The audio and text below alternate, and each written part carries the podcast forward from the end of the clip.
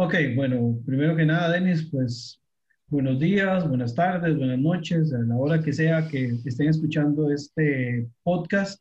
Bueno, mi nombre es Brian Acuña y estoy también con el doctor Denis Petri. Estamos por hacer una charla instructiva sobre el presente y futuro de Medio Oriente y el norte de África. ¿Cómo vas, Denis? Bien, bien, muchas gracias, Brian. Eh, un placer estar con, contigo eh, el, día de hoy, o la noche de hoy, la tarde de hoy. Pues sí, no, no sabemos cuándo nos van a escuchar, eh, pero siempre es un, placer. Y, y sí, la verdad es que em, escogimos un tema bastante ambicioso, presente y futuro de, de Medio Oriente. Aquí, aquí, aquí, bueno, no creo que haya una, una explicación sencilla, ¿verdad? vamos a Vamos a conversar quizás una hora, algo así, pero eh, quizás un poquito menos, pero realmente eso se presta para escribir libros. Sí, eh, bueno, solamente hablar de la realidad actual, ¿verdad? De que está ocurriendo en la región, ya nos da a nosotros, pues, un tiempo de, de qué es lo que, lo que nos avecina, ¿verdad? Cada mes la zona es tan volátil, y no me refiero solo al Medio Oriente, sino también al África del Norte y algunas regiones de África subsahariana que están involucrados, eh, ocurren cosas que eh, nos dicen, esto va a, desenmarañar otros aspectos graves, ¿verdad? Como fue el asesinato días anteriores de un este, químico nuclear iraní, ¿verdad? Que fue asesinado técnicamente en el propio corazón de Teherán y esto ha encendido todas las alertas de emergencia dentro de la región. Sí, sí, sí, no, no, y no solamente dentro de la región, hubo cambios bastante radicales también a nivel internacional, ¿verdad? Eh, cuando, cuando vemos, bueno, hay, hay, hay, cambios y hay continuidad, ¿verdad? Curiosamente, porque, eh, bueno, en Estados Unidos, pues eh, hubo elecciones, nuevo presidente o no, ¿verdad? No lo sabemos. pero en todo caso, ahí también la pregunta siempre es, bueno, ¿qué va a cambiar para Medio Oriente, ¿verdad? en cuanto a no solamente la política exterior de Estados Unidos, pero también eh, eh, qué, implicaciones tendrá, esto para sus aliados y sus, sus enemigos en, Medio Oriente. Eh, entonces hay, hay posiblemente un cambio, eh, hablando ya del futuro, eh, y al mismo tiempo, pues también eh, las otras potencias grandes de, de, esta tierra en este momento, China y, y, Rusia, ahí sí hay bastante estabilidad, hay bastante continuidad en sus gobiernos, en sus líneas de política exterior. aunque todo esto también hay que verlo en el marco de la los cambios sísmicos eh, a nivel del planeta ocasionados por el COVID-19, ¿verdad? Que, em, o, a lo mejor no, no representaron ningún cambio. Es decir, China, Estados Unidos y Rusia eran las tres potencias más grandes del planeta antes del COVID-19 y, pues posiblemente lo seguirán siendo, ¿verdad? Em, no, no, tal vez, tal vez eso no tiene tantas implicaciones. Esto queda, queda por verse en todo caso. Eh, sí, pues, sin embargo, podríamos pensar que de los tres países, de las tres grandes potencias, la potencia que se ve más golpeada con el tema de la pandemia, pues es sin duda Estados Unidos. No vamos a decir que China y Rusia no tienen su afectación, pero creo que han tenido la posibilidad de reactivar la economía de una manera un poco más este, efectiva. China ah, va a paso avasallador en cuanto a su política económica y el cambio de gobierno de los Estados Unidos es probable que le suelte todavía un poco más las amarras. Si se cumple la perspectiva de que el gobierno de Biden va a tener un acercamiento con China, es probable de que China tenga todavía mucho más libertad para poder ejecutar algunas acciones de lo que han estado pues planteando. Y dentro de la región del Medio Oriente es interesante porque China hace algunos meses, si acaso, firmaba un acuerdo de cooperación con la República Islámica de Irán, ¿verdad? Lo cual pues no es un tema menor, considerando de que Biden es posible que quiera renegociar el tema de las sanciones económicas que pesan desde los Estados Unidos hacia Irán, desde la llegada del presidente Donald Trump, y que esta inversión, perdón, que viene a ejecutar China dentro de esta zona, tiene como objetivo, por un lado, pues, eh, extender las garras de su política exterior, ¿verdad? Que se hace cada vez más globalista, más expansionista, y por el otro lado, obtener recursos estratégicos a un costo muy bajo, ¿verdad? Y de algún modo también China lo que está tratando es de flanquear todo el corredor, ¿verdad? Lo que se llama popularmente como el collar de perlas de la región Asia-Pacífico, eh, de la, de la zona Indo-Pacífico, donde es probable de que Australia, Japón y la India, junto con los Estados Unidos, le corten un poco la influencia que China tiene dentro de esta zona, entonces necesiten buscar bordear de alguna forma y conseguir los mismos recursos o conseguir un poco más de, eh, pues de poder a través de, ah, de vías alternas e Irán puede convertirse en una vía alterna, así como Pakistán también se ha convertido en una vía alterna. Sí, sí, sí. Eh, no, no, definitivamente. Yo, yo tengo ganas de, decir algunas cosas que, quizás no sean políticamente correctas. Vamos a ver cómo, cómo lo ves, ¿verdad? Eh, sobre la, el rol de las potencias, este, estas tres potencias hegemónicas, China, Estados Unidos y Rusia. Claramente no estamos considerando a a ninguna potencia europea, eh, pues posiblemente también porque, porque ya asumimos que, que, no están teniendo tanto papel, tanto protagonismo en, en, en Medio Oriente, a pesar de, eh, del esfuerzo de, de, la OTAN, ¿verdad? Eh, con, en, en, Líbano, tras la, la, explosión que, que, que hubo, la visita del presidente Macron y todo generó bastante debate, pero al final no se, no se materializó en, nada concreto, fue más simbólico que otra cosa. A lo mejor estás en desacuerdo conmigo, pero eh, es algo que se puede decir. Pero bueno, sobre China, Estados Unidos y Rusia, voy a decir un par de cosas que no son políticamente correctas, pero creo que, creo que sí, eh, que son interesantes. Eh, eh, porque, bueno, ¿por qué no son políticamente correctas? Porque pues, los líderes de todos los países, líderes políticos, este, se han criticado severamente eh, por, por, muchas razones buenas y, pues también malas, las dos cosas. Em, eh, porque nadie quiere decir que es fan de Trump o de, de Putin, em, pero hay, hay, varias cosas que sí. quiero decir algo positivo sobre Putin primero. O sea, el, el eh, me parece a mí, porque esa es una lectura personal mía, que eh, la, intervención de, Rusia bajo el liderazgo de Putin en, el conflicto sirio ha sido sumamente positiva. Eh, con eso no digo nada sobre em, em, la situación de derechos humanos, de la democracia en Rusia ni nada, pero sí digo algo sobre esta esta eh, intervención específica donde realmente Rusia eh, logró detener, ¿verdad?, eh, el desarrollo de, la guerra en, Siria. Em, que, las potencias occidentales realmente estaban exacerbando, apoyando al lado equivocado, recordemos que em, las, potencias occidentales, europeas y, de Estados Unidos, estaban eh, apoyando a, los grupos rebeldes que, que, realmente eh, no eran tan democráticos porque terminaron eh,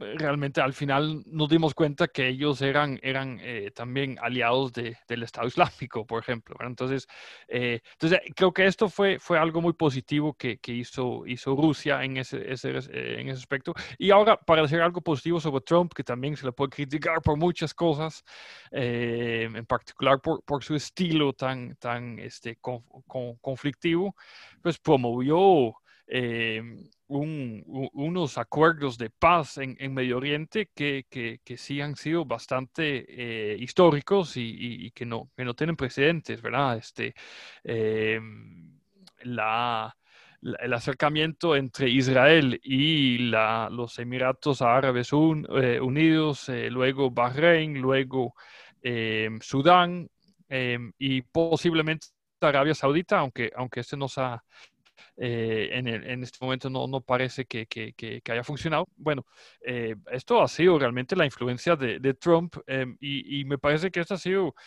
pues no sé si, si, si, si, si va a ser positivo, eh, habría que, que, esperar que pase el tiempo para ver si realmente es positivo y saber si, si realmente es duradero em, pero, pero sí ha sido bastante histórico. Bueno, te dejo con estos, dos puntos, Brian. Sí, bueno, en el caso de Putin, yo pues no me declaro fan de Putin, de hecho que no, técnicamente no soy fan de ningún presidente o primer ministro de la actualidad, pero creo que Putin y su eh, política neo-eurasianista, ¿verdad? Que viene muy de la mano de la filosofía de Alexander Dugin y de sus subalternos o sus discípulos, pues es funcionalista, ¿verdad? De alguna manera, pues Putin ha logrado dar una estabilidad favorable a Moscú, principalmente después del descuido que en algún momento implementa eh, las salidas aceleradas, apresuradas, además que eh, un poco escandalosas, ¿verdad? Por parte de, de, los Estados Unidos hacia otras regiones, está tratando de contrarrestar quizás a China de un punto de vista comercial y en el caso de Donald Trump, exactamente igual, ¿verdad? Coincido con vos de que si bien no tuvo pues el tacto para decir algunas cosas, además creo que la inteligencia emocional no es una de sus mayores virtudes, eh, sí, digamos, a través de el, del papel que viene a jugar en este caso Jared Kushner, su yerno, ¿verdad? Con el, el tema del conflicto entre israelíes y árabes, eh, logran una movida muy, muy interesante que contrarresta un poco la falta de, presencia estadounidense dentro de la región del Medio Oriente. ¿Por qué lo compensa? Porque, bueno, como bien decía Denis, en algún momento Rusia, después de su intervención en Siria y en otros conflictos dentro de la región, ha logrado un equilibrio muy favorable para sus propios intereses y le ha restado la influencia que durante décadas Estados Unidos acumulaba dentro de la, región del Medio Oriente, además de la capacidad militar, ¿verdad?, que tenía muy cerquita del Medio Oriente, que se, movilizó después de las diferentes salidas que se dieron de Afganistán, Irak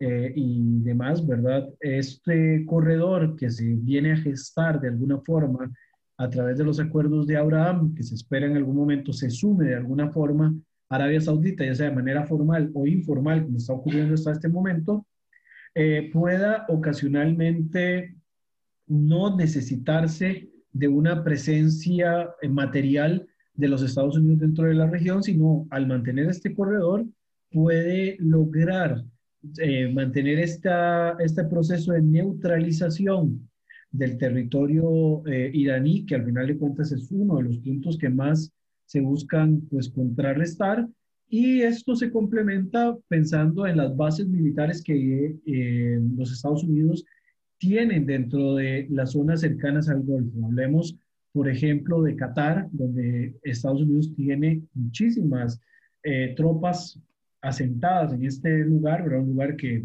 hace que estén pues, muy tranquilos. Y esto le permite, en este caso, a Estados Unidos, con el movimiento que hace Donald Trump, de asegurar de alguna forma un muro de contención para evitar, en primer lugar, de que la hegemonía y el crecimiento exponencial que Irán ha tenido gracias a los propios movimientos eh, erróneos que tuvieron administraciones pasadas de los Estados Unidos en esta zona, eh, se siga ampliando, era el caso del Líbano, la situación del Yemen, la frontera eh, con Israel, las regiones palestinas, etcétera, y por el otro lado, también eh, intenta equilibrar un poco el desequilibrio que se formó una vez que Rusia asume este papel de liderazgo eh, pues mayoritario dentro de la zona a partir, digamos, de, de estos mismos movimientos y a partir de la política que Rusia ha implementado de señalar quiénes son sus aliados históricos, pero también señalar con quienes no tienen ningún tipo de problema. De ahí,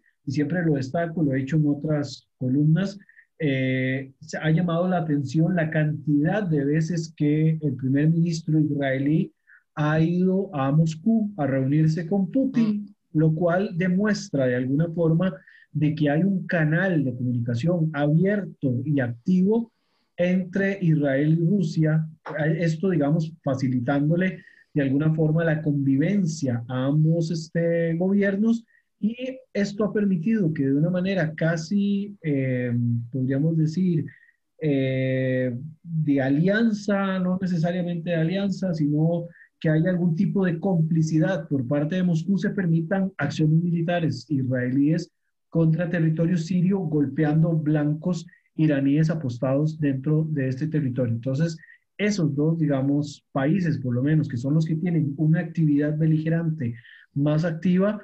Esa es la condición que yo veo y que al parecer, y dependiendo de cuál sea la política que establezca Biden una vez que asuma el poder a partir de enero del 2021, podría conservarse o de alguna manera, pues tal vez eh, variarse dependiendo de cuáles sean las decisiones que tomen. Yo no creo que tomen decisiones muy, este, eh, pues no creo que cambien demasiado lo, lo, bueno que Trump ha logrado de alguna forma, o la, la, administración Trump ha logrado de alguna forma, sino que más bien van a intentar fortalecer los canales por otros, otras vías que no sean necesariamente solo las del proyecto Trump, ¿verdad? Que descarta de alguna manera temas importantes como el tema del desarrollo nuclear iraní, el tema del conflicto palestino-israelí y también el tema de qué está pasando actualmente con la Turquía de Erdogan, que tiene que ser un tema de la próxima administración sí o sí, y que se dice que es probable que a diferencia de Trump, que tuvo algún tipo de simpatía ahí medio fría con Erdogan, puede que el gobierno de Biden más bien no tenga ese tipo de, de cercanía, sino todo lo contrario. Sí, es interesante que, que, que Trump como que se hizo logró, se ganó el respeto de todos estos hombres este, medio autoritarios, eh, incluyendo Erdogan, pero también Kim, ¿verdad?, de, Corea del Norte, eh, por ser tan impredecible, ¿verdad? Como, como que se, esto, esto, esto ha, ha, generado como una nueva dinámica, ¿verdad?, en, en, en las relaciones internacionales, eh, que, que, que, también ha sido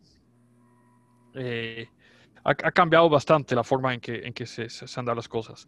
Eh, ahora, yo, yo quiero hacerte dos preguntas, eh, Brian, porque eh, primero, la, la primero me interesa que, que, me, que, me des tu opinión sobre estos acuerdos que, que,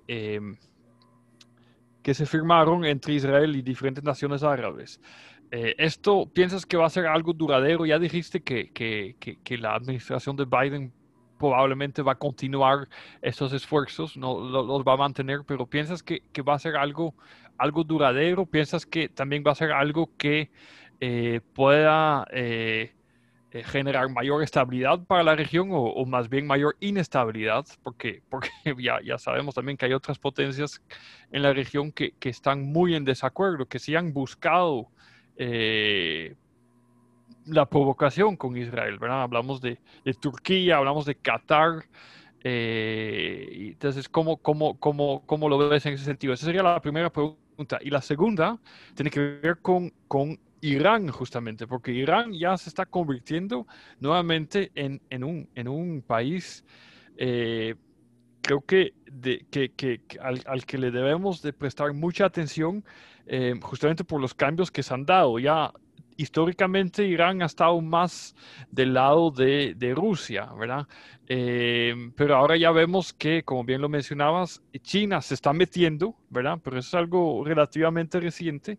Eh, y Israel, eh, pues de, de forma tal vez preventiva, intervino rápidamente, dejando, de, dejando un mensaje antes de la salida de, de, Trump, asesinando al, al oficial nuclear, eh, el experto nuclear de Irán, eh, porque todo parece que fue la, la Mossad, ¿verdad?, que, quien, quien perpetró este, este, este asesinato, dando, dando un mensaje muy claro, bueno, aquí eh, no importa quién esté en la Casa Blanca, nosotros este, vamos a seguir haciéndole frente a, Irán. Pero bueno, ahí también se está metiendo Rusia y y, China. Y luego, pues, ¿qué va a pasar con Irán? Porque obviamente Trump sacó a Estados Unidos del acuerdo que Obama había firmado con, con Irán.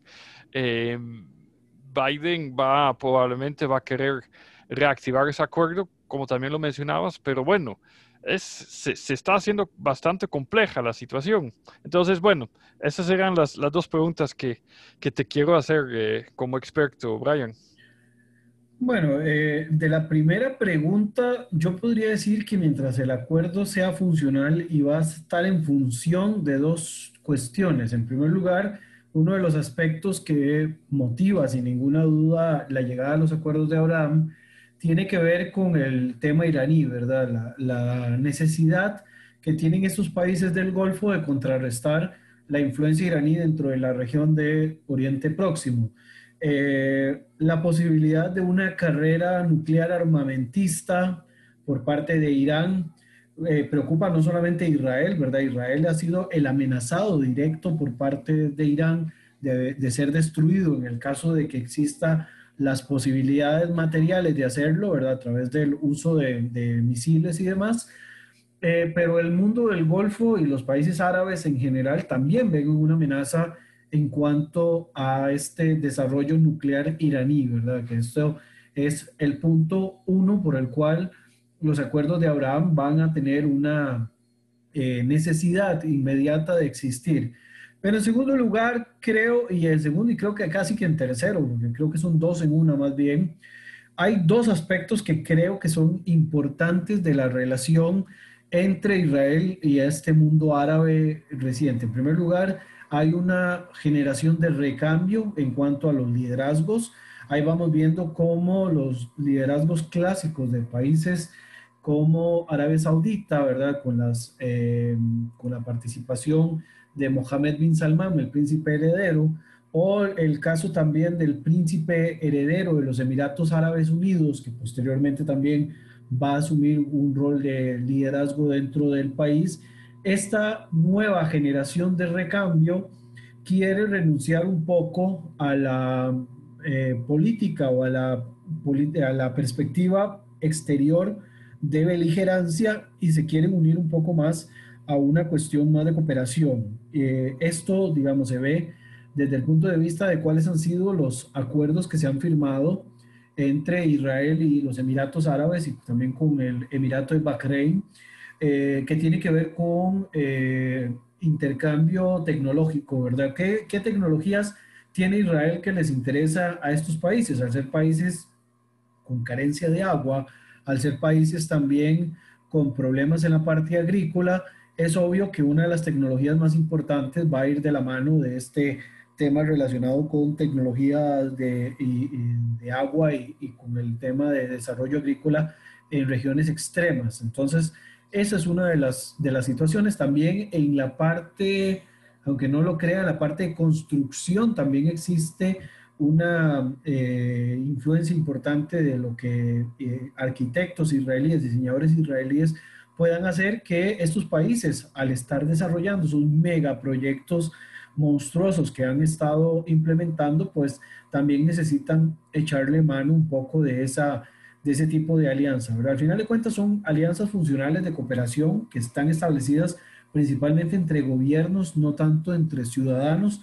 Igual creo que las condiciones económicas de los ciudadanos de estos territorios del Golfo, al ser situaciones bastante eh, idóneas, ¿verdad? O positivas, a diferencia, por ejemplo, de lo que ocurre con otros países de la región, donde más bien la pobreza y la, situación económica es lamentable, esto impulsa que tampoco haya una, un aire de, de, hostilidad muy generalizada entre las, entre las posiciones. Cuando hablamos del caso de Arabia Saudita, por ejemplo, estamos viendo cada vez más a Mohammed bin Salman y algunos teólogos actuales, modernos de Arabia Saudita, hablando de una reinterpretación de lo que ellos habían interpretado de una manera muy radical en cuanto al Islam. Y vemos ahí algunas posiciones que se van desarrollando, lo mismo en el tema del desarrollo em, en, en, cuestiones de infraestructura. Arabia Saudita, muy, muy cerca de, de la frontera con Egipto, están desarrollando un complejo ahí turístico donde esperan que puedan recibir cualquier cantidad de, ciudadanos de diferentes partes del mundo. Así que la, extensión de este territorio es muy similar al tamaño de Bélgica, así que tampoco es una, cosa muy pequeña. Entonces, desde, desde, esa perspectiva vemos que de el cambio de generación, de querer dejar de lado un poco la parte bélica, aunque por supuesto se siguen desarrollando y las ventas de armas no se detienen, hay otros factores, digamos, más allá de lo bélico que eh, influye. En cuanto a la segunda pregunta, de cuál va a ser el rol o el papel de Irán, ahí, digamos, el tema ruso va a seguir siendo prioritario porque Irán eh, tiene una de las alianzas más importantes con Rusia. Pensemos de que Irán no solamente tiene participación dentro de la región del Medio Oriente, sino que también tiene mucho contacto con los países de Asia Central, ¿verdad? Los, a muchos de estos países que, que fueron en algún momento parte de la Unión Soviética, algunos, digamos, este, ha habido algún tipo de beligerancia y de participación eh, indirecta o política o con manifestaciones por parte de Irán, por ejemplo, en, un tema como el que ocurrió hasta hace poco del conflicto entre Azerbaiyán y Armenia por la región del Artsakh, ¿verdad? O de Nagorno-Karabaj.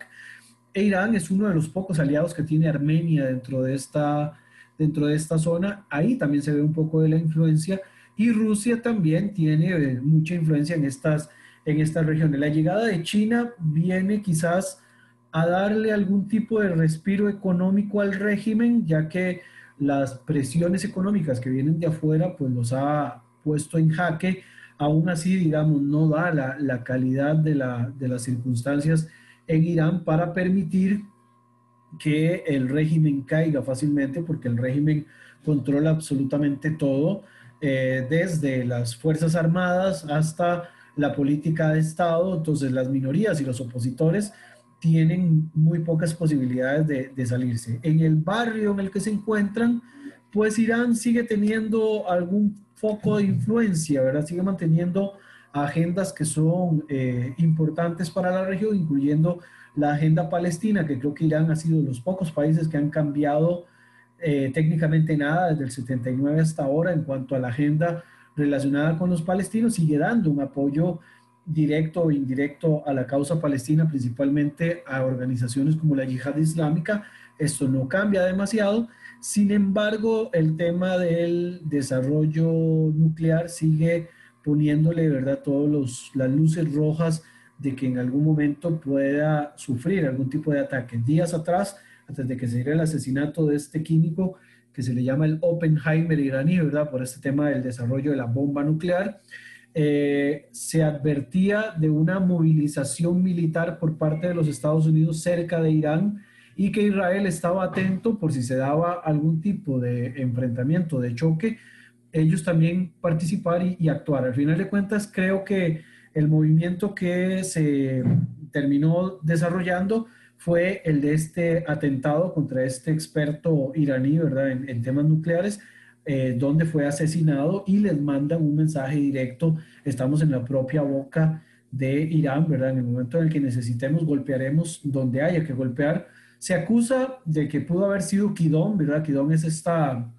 este brazo dentro de la inteligencia israelí del Mossad, que ejecuta a terroristas, pero todavía, digamos, la información está muy difusa. Algunos hablan que por el modo operativo es probable que sea Mossad, pero perfectamente puede ser la CIA o puede ser cualquier otra organización de inteligencia de países opositores a Irán que necesitaban darlo de baja eh, por las posibilidades de que un proyecto como el proyecto Amat o alguno similar, donde se vea el tema del desarrollo nuclear iraní, eh, le permita a Irán de alguna forma hacerse con el control de material nuclear para uso bélico.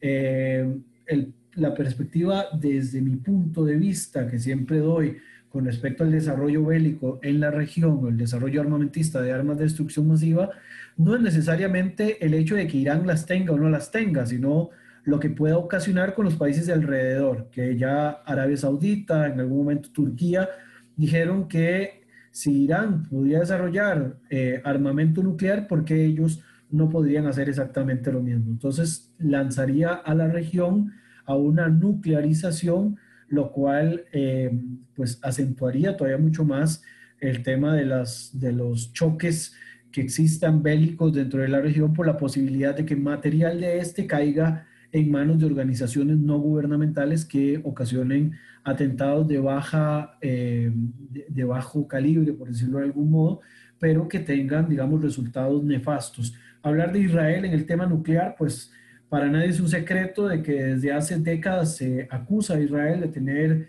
eh, en su posesión armamento nuclear. Israel no ha confirmado y no ha negado nada, además que no es un país firmante del protocolo de no proliferación de armas nucleares Así que de alguna manera es un disuasorio que tiene Israel a la mano en el caso de que se desate algo un poco más grave. Igual, recordemos que bajo el principio de destrucción mutua asegurada, se dice que el uso de armas nucleares no está contemplado, ¿verdad? Poder utilizarlo en una guerra entre estados por la catástrofe que alrededor pueda ocasionar y que finalmente más bien sea más grave la cura que la enfermedad en sí. ¿Tenis? Sí, sí, Brian, no, no, muchas gracias por, compartir tu luz sobre, sobre estos temas. La verdad es que, eh, bueno, deja mucho, mencionas muchos temas muy interesantes. Lo cierto es que Irán es un país al cual debemos estar atentos. Sobre el tema nuclear, pues desde la, teoría, eh, la famosa teoría del realismo en las relaciones internacionales, pues ha llegado a decir que sería conveniente que Irán desarrolle, se desarrolle como potencia nuclear, porque así se mantiene en, equilibrio con, Israel, que, eh, exacto, como bien lo, dijiste, se sospecha que ya es una potencia nuclear.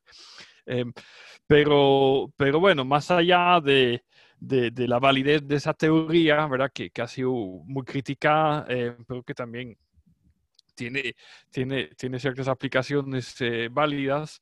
Eh, en lo personal me preocuparía que Irán se convierta en una potencia nuclear simplemente porque no confío en que los, el liderazgo político, que, que, que, también es religioso, ¿verdad? de Irán tenga eh, la suficiente sabiduría ¿verdad? Para, para usar esas armas nucleares. Eh, en, todo caso, de una forma pues, eh, estratégica y, sabia em, y que, y, que, no peligre a, a la región, al mundo y, pues también al Estado de, Israel, desde luego.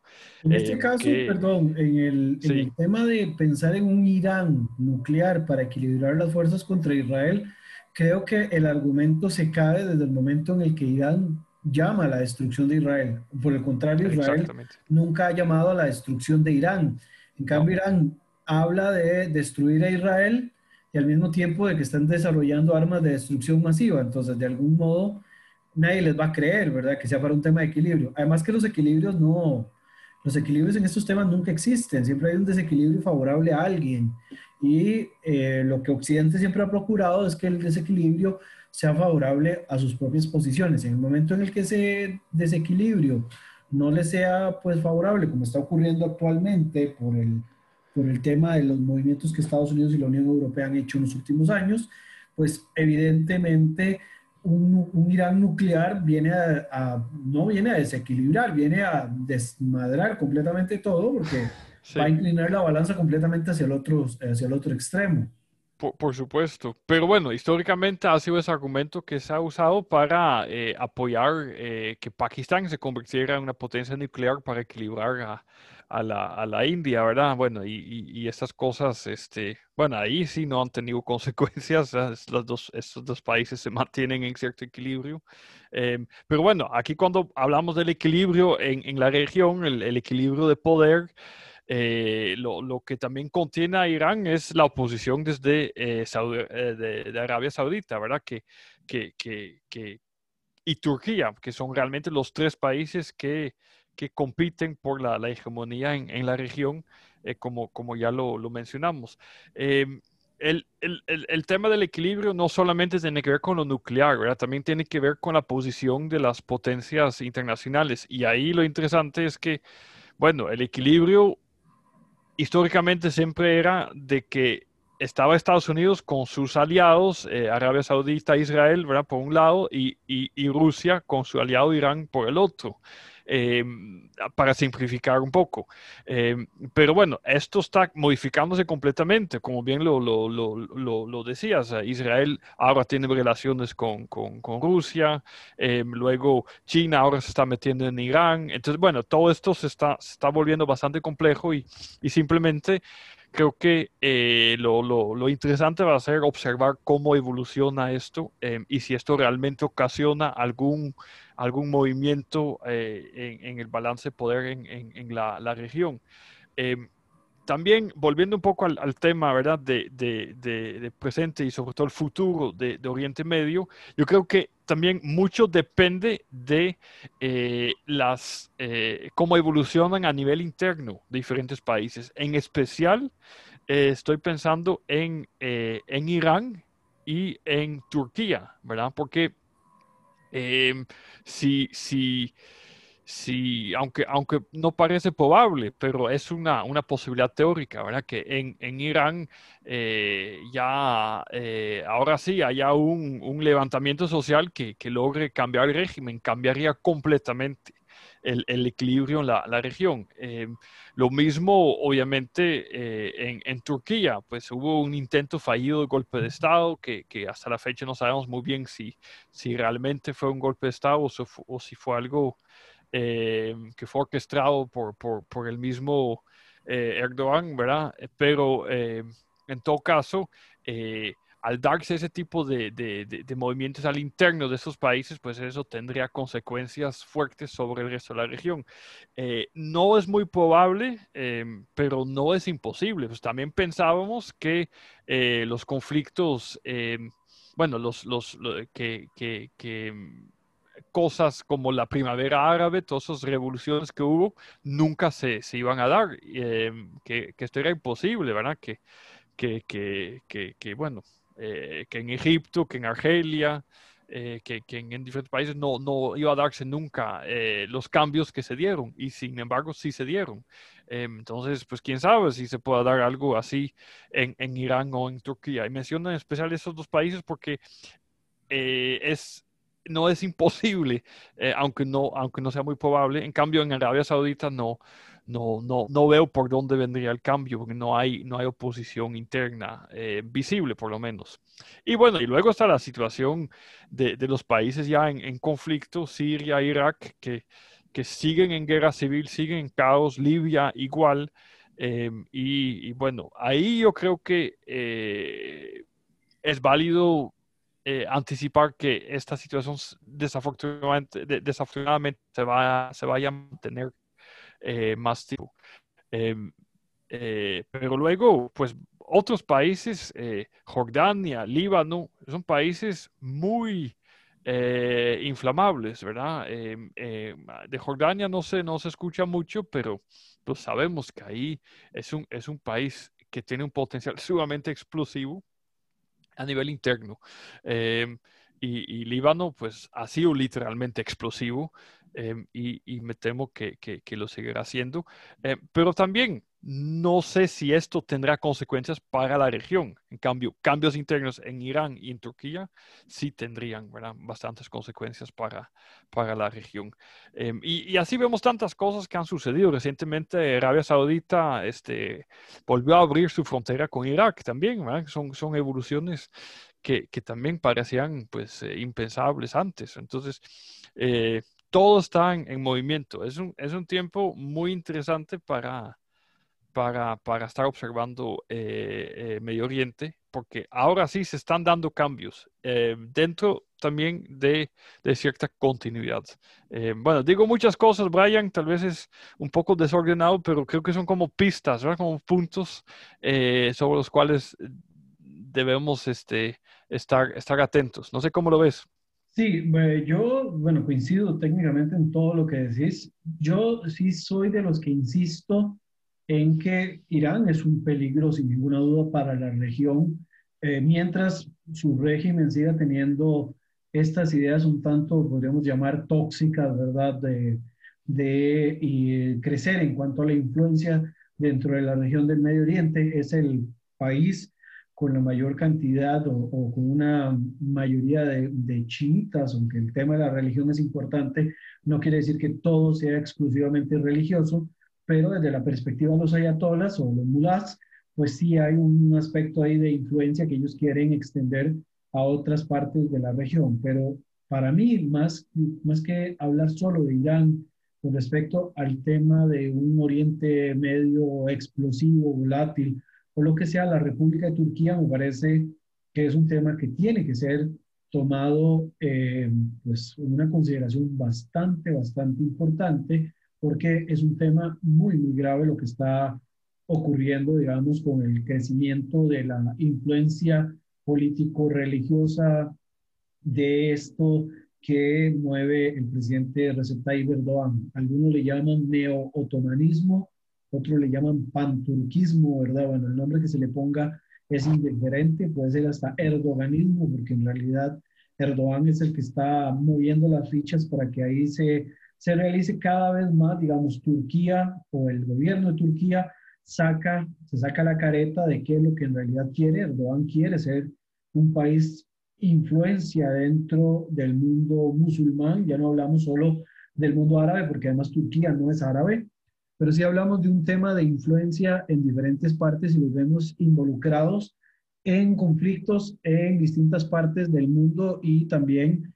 involucrados con ciertas alianzas que son importantes de determinar. Bueno, en cuanto al mundo, digamos, de Medio Oriente y del norte de África, vemos a Turquía metido en el norte de Siria, eh, en contraposición, por ejemplo, de la comunidad kurda, que ha sido de las comunidades más golpeadas a través de la historia en toda la región del Medio Oriente y que ha sido siempre reprimida por parte de los turcos y bueno, pues los otros países, pero los turcos han hecho, eh, se han hecho expertos en esta represión contra esta minoría. Tienen presencia también en el caso de Libia, ¿verdad? Técnicamente en estos dos países, en Siria y en Libia, se reparten los honores con Rusia Estuvo involucrado Turquía en el conflicto entre Armenia y Azerbaiyán, ¿verdad? Apoyando a, eh, con, se dice que con eh, mercenarios a las fuerzas azeríes, ¿verdad? Eh, también tiene una junta de alianza económica con Qatar, que esto le, le ha permitido a Erdogan mantener su estatus sultanesco, ¿verdad?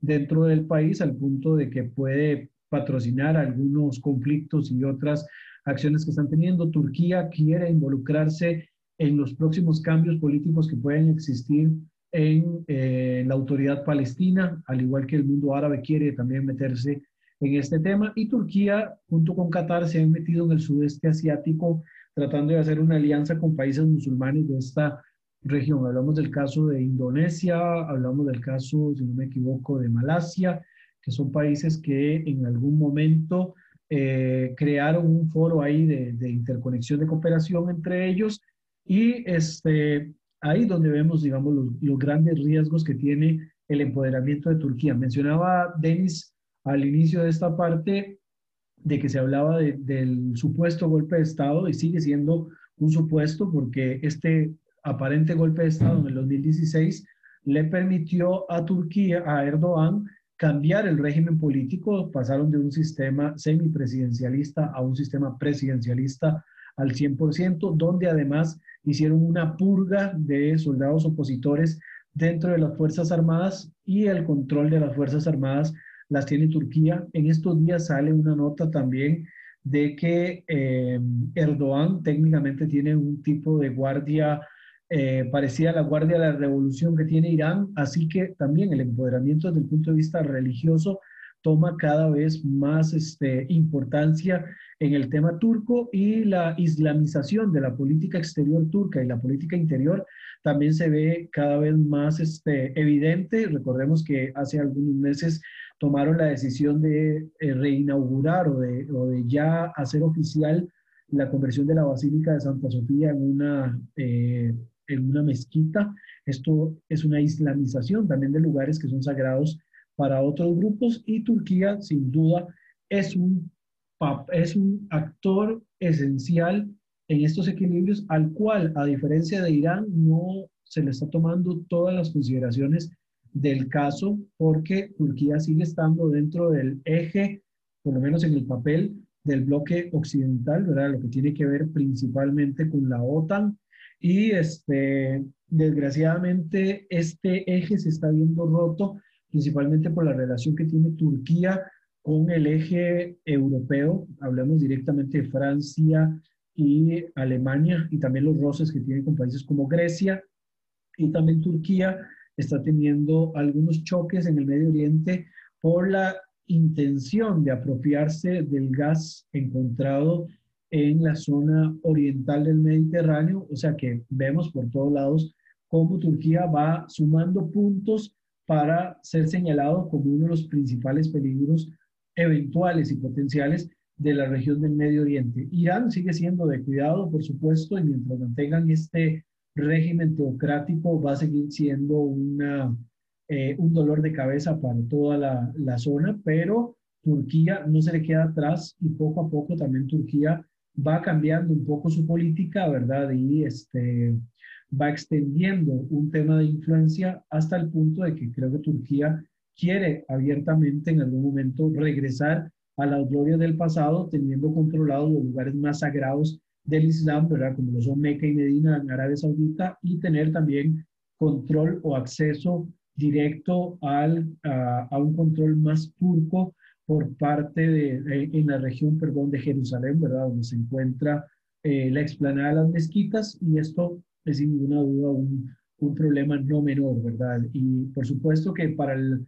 futuro del Medio Oriente, además de este tema que estamos hablando, es probable que de nuevo se vuelva a reactivar la necesidad de resolver el conflicto entre palestinos e israelíes que se mantienen en un paz y con la última, con el último movimiento de Estados Unidos con el acuerdo de Abraham que firmaron Israel y los países del Golfo, eh, el tema palestino quedó relegado una vez más como a una quinta o sexta posición de intereses con respecto a los temas para resolverse dentro de la zona. Denis. Sí, sí, sí, no, no, ahí, ahí, ahí mencionas muchas, muchas cosas, muchos temas interesantes. Eh, eh, a ver, algunas cosas que, que, se me vienen a la mente, ¿verdad? Eh, porque hay una variable más que, que tal vez no, no mencionamos y es el, el, petróleo, ¿verdad? Y en este tiempo el petróleo eh, sigue siendo un recurso sumamente estratégico, pero lo es menos que, tal vez lo era hace unos años. Ya, por ejemplo, eh, debido a innovaciones tecnológicas, Estados Unidos ya no es dependiente del petróleo de Medio Oriente, por ejemplo. Eh, mi pregunta a nivel internacional ya no es eh, si se acabará el petróleo, porque no se va a, acabar, pero sí va a, ser, va a seguir siendo igual de importante con todas las energías este, alternativas que se están promoviendo eh, y, que, y que parece que sí, sí funcionan sin ponerse demasiado optimistas. Eh, pero todo esto, pues, reduce también la, la influencia que pueden tener eh, en especial esas potencias petroleras grandes como Irán, Arabia Saudita eh, y los, los países del, del Golfo. Eh, eso, eso, es un, un, aspecto. Luego, otro aspecto que, que creo que es interesante mencionar es, es, la dimensión religiosa de, de, todos estos conflictos, pues la oposición sunita, chiita, que, que, que, se mantiene, aunque también hay, hay relaciones eh, pues inesperadas, ¿verdad? Entre Irán y, algunos, algunos países del Golfo, etcétera, eh, que van en contra de, estas líneas en, Irak, Siria, bueno, eh, de Turquía también. pero, pero hay una instrumentalización de la religión por un lado y por el otro, pues la parte de, de, de la, la identidad eh, y por lo tanto de, de, la ideología política de, de, varios de estos de esos líderes eh, y pues, en especial Turquía se está realmente revelando como una potencia que, que, sigue una ideología religiosa que, que, tal vez no, no, no, no, no se esperaba eh, hace unos años atrás. En cambio, Arabia Saudita parece ser tal vez menos interesado en, en, proyectar su, su, visión religiosa de las cosas que, que antes, ¿verdad? Y, y, se rige más por, por intereses propios que, que, religiosos, aunque estos siempre se mantienen también en, en, este caso. Bueno, eso es un tema. Otro tema, eh, bueno, ah, no, y sobre el tema religioso, pues sí, es efectivamente muy, muy simbólico el, el, el, las decisiones que tomó Erdogan sobre la, la, la, la mezquita que antes era una iglesia, la, la Haya Sofía. Em, y, recuerdo eh, que tuve la, oportunidad hace unos años atrás de, de estar ahí en Estambul en, en, una reunión y un amigo me dijo, Denis, mira qué bonito, porque aquí estamos en, en, en el, eh, en una terraza, en, en el techo de, de, de, un hotel, que es donde acostumbran hacer, eh, colocar los restaurantes, y con, con, esa vista espectacular sobre el, el Bósforo, ¿verdad? Eh, y, y, me decía, Denis, qué, qué bonito, un poco idealista, ¿verdad? Dice, bueno, aquí de un lado hay una mezquita y del otro hay una iglesia y están juntos en, en, armonía perfecta. Y bueno, a mí me pareció bastante idealista ese comentario porque desde luego que por un lado, de un lado estaba una mezquita y del otro lado pues estaba la Haya Sofía que, que, que si bien era una iglesia ya no lo es, ¿verdad? Fue, fue transformado en mezquita a la fuerza eh, y, y, esto fue lo que, lo que Erdogan fue, e, enfatizó más. Entonces, eh, hablar de armonía perfecta, pues no, no, no creo que, no creo que aplica mucho. Bueno, y luego otro, otro tema eh, también importante, quizás podamos terminar un poco con, con eso, Brian, es, el, el, tema de, de, de, de, los demás países, de los demás países en conflicto, donde también se están eh, desarrollando esas guerras proxy, ¿verdad? Entre las diferentes potencias. Me refiero en especial a lo que estamos viendo eh, en, Yemen, ¿eh? que ese es un conflicto que, que, que, ya ahora queda un poquito olvidado, pero que sigue, sigue, sigue igual de complicado, sigue sin resolverse y donde realmente hay una, un enfrentamiento, y ahí sí abierto, entre Arabia Saudita e Irán a través de, de, de las potencias que, que, apoyan en, Yemen. Em, algo de esto se puede observar en, Líbano también, algo de eso se puede ver al interno de, Israel y los territorios palestinos y también algo de eso se puede observar en, Libia. Ah, me parece que, esto, esto también es, es un aspecto importante a, tomar en cuenta eh, para analizar el, futuro de, de la región. Brian. Sí, eh, el tema de las guerras proxy, pues por supuesto es muy pues, complejo, muy trascendental, como casi todo lo que pasa en esta, en esta región. Se cree que con la llegada de Biden es probable que el apoyo militar que se le da a Arabia Saudita sea un poco más este, limitado.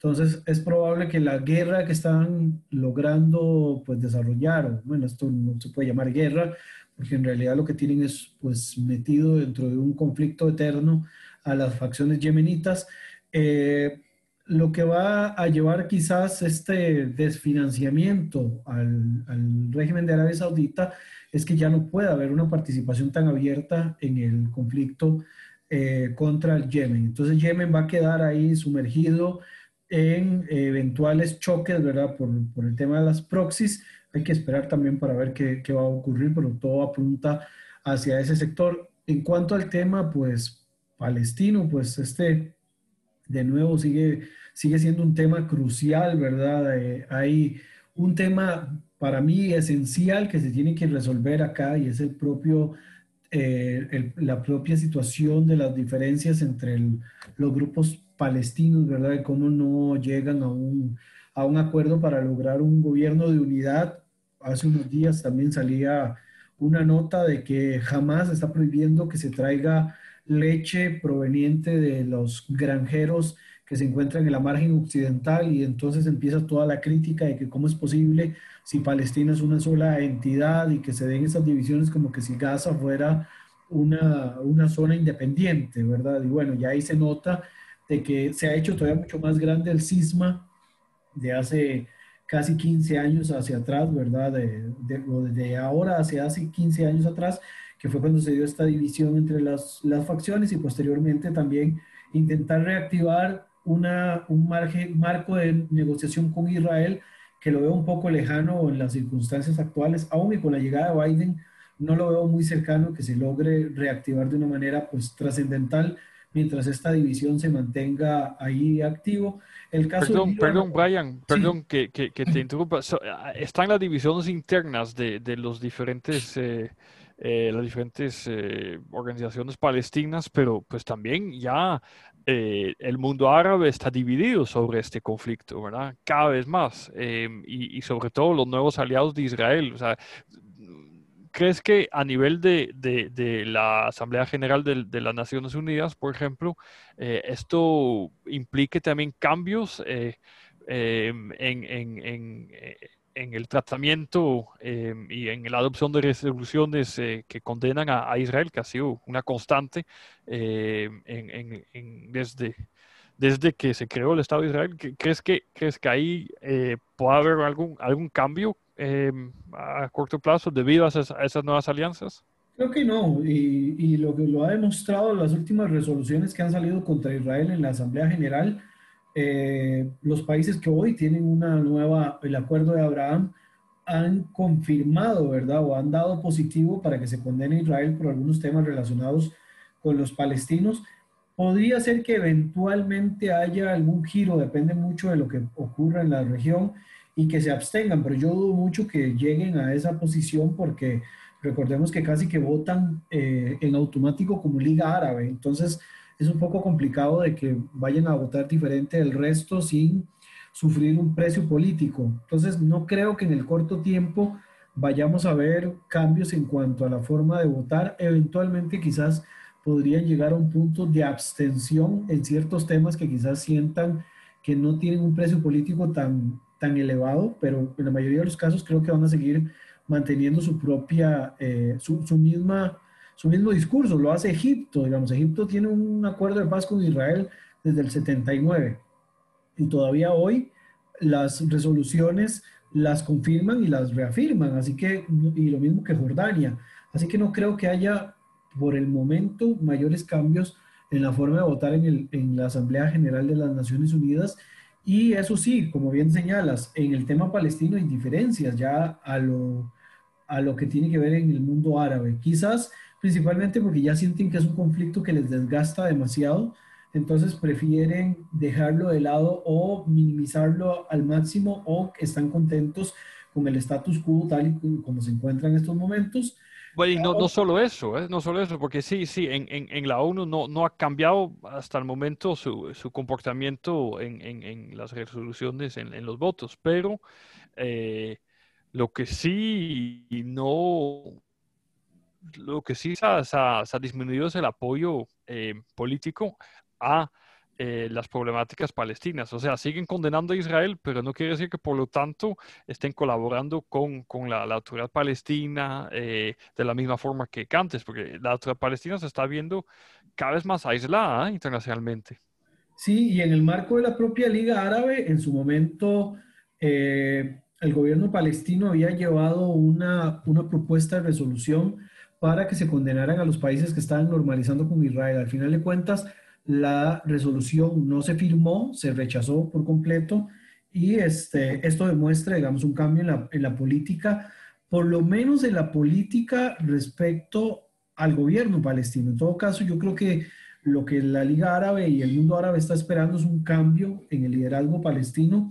Podríamos pensar de que ya están esperando que Mahmoud Abbas se muera para ver a quién quieren poner ellos, ¿verdad? Porque en realidad el mundo árabe quiere imponer un nuevo líder e imponer una nueva agenda para al final de cuentas irle poniendo ya un candado al, al tema del conflicto palestino-israelí, que de hecho una de las intenciones que tenía este denominado Deal of the Century, el acuerdo del siglo de Donald Trump, era irle poniendo ya candado a algunos temas que se han hecho eternos de, de la cuestión palestina-israelí, entre esos el eterno tema de los refugiados palestinos, ¿verdad? Entonces, eh, uno de los cambios, digamos, promovidos en este, en este caso es irle poniendo candado ya a esta temática y poner algo que sea más acorde a la realidad actual de la región, que es una, una realidad con recambio de liderazgo que busca menos la confrontación militar, ¿verdad? Y la quieren evitar al máximo y mantener más que todo el tema de la cooperación y el desarrollo económico, que además